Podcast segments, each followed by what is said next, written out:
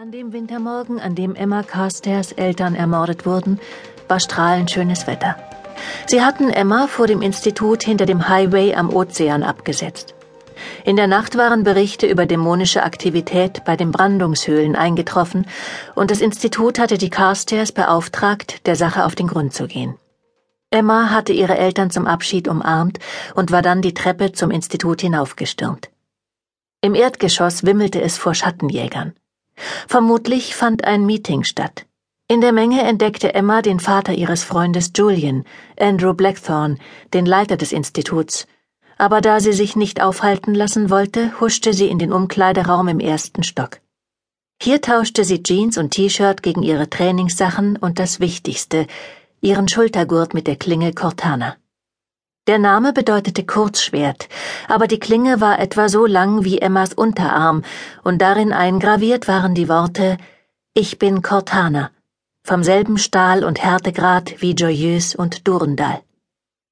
Ihr Vater hatte ihr die Bedeutung erklärt, als er ihr die Waffe zum ersten Mal in ihre damals zehnjährigen Hände gelegt hatte. Bis zu deinem achtzehnten Geburtstag kannst du das Schwert zu Trainingszwecken nutzen. Dann wird es in deinem Besitz übergehen. Die Waylands waren die ersten Waffenmeister der Nephilim, bevor die Eisernen Schwestern begannen, alle Schattenjägerwaffen in ihrer Festung zu schmieden. Wayland, der Schmied, fertigte zum Beispiel Excalibur und Joyeuse, die Schwerter von Artus und Lancelot, sowie Durendal, das Schwert Rolands. Und aus dem gleichen Stahl schmiedete er auch diese Klinge hier. Um eine Stahlklinge stärker zu machen, muss sie gehärtet werden. Das Metall wird einer so großen Hitze ausgesetzt, dass es beinahe schmilzt. Dieses Schwert befindet sich seit Generationen im Besitz der Familie Carstairs und die Inschrift soll uns daran erinnern, dass Schattenjäger die Waffen des Erzengels sind. Härtet man uns im Feuer, so werden wir nur stärker. Solange wir leiden, überleben wir. Emma konnte die sechs Jahre bis zu ihrem achtzehnten Geburtstag kaum abwarten. Dann würde sie endlich durch die ganze Welt reisen und Dämonen bekämpfen. Dann würde auch sie im Feuer gehärtet.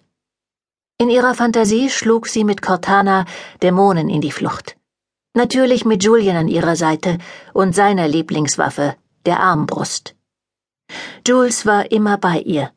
Anders konnte Emma sich das gar nicht vorstellen.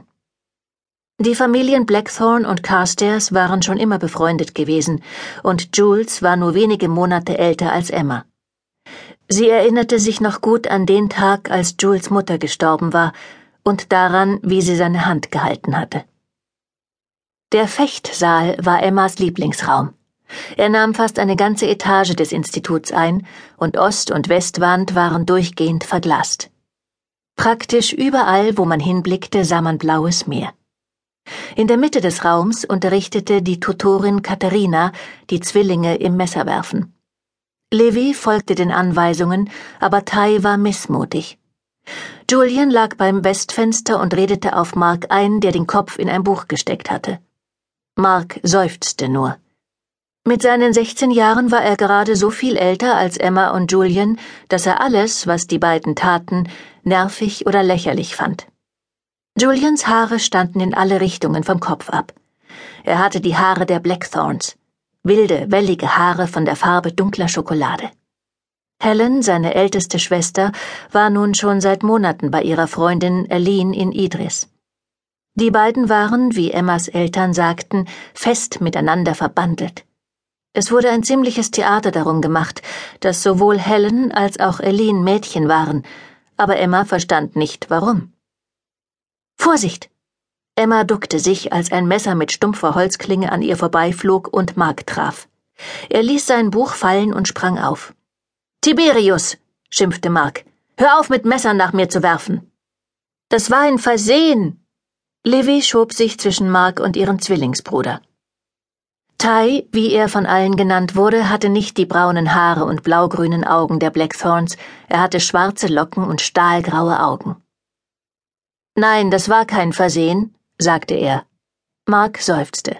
Er hatte die blaugrünen Blackthorn-Augen, aber sein Haar war platinblond, genau wie das seiner älteren Schwester und seiner Mutter. Es ging das Gerücht, Marks und Helens Mutter sei eine Feenprinzessin gewesen, die eine Affäre mit Andrew Blackthorn gehabt hatte. Angeblich hatte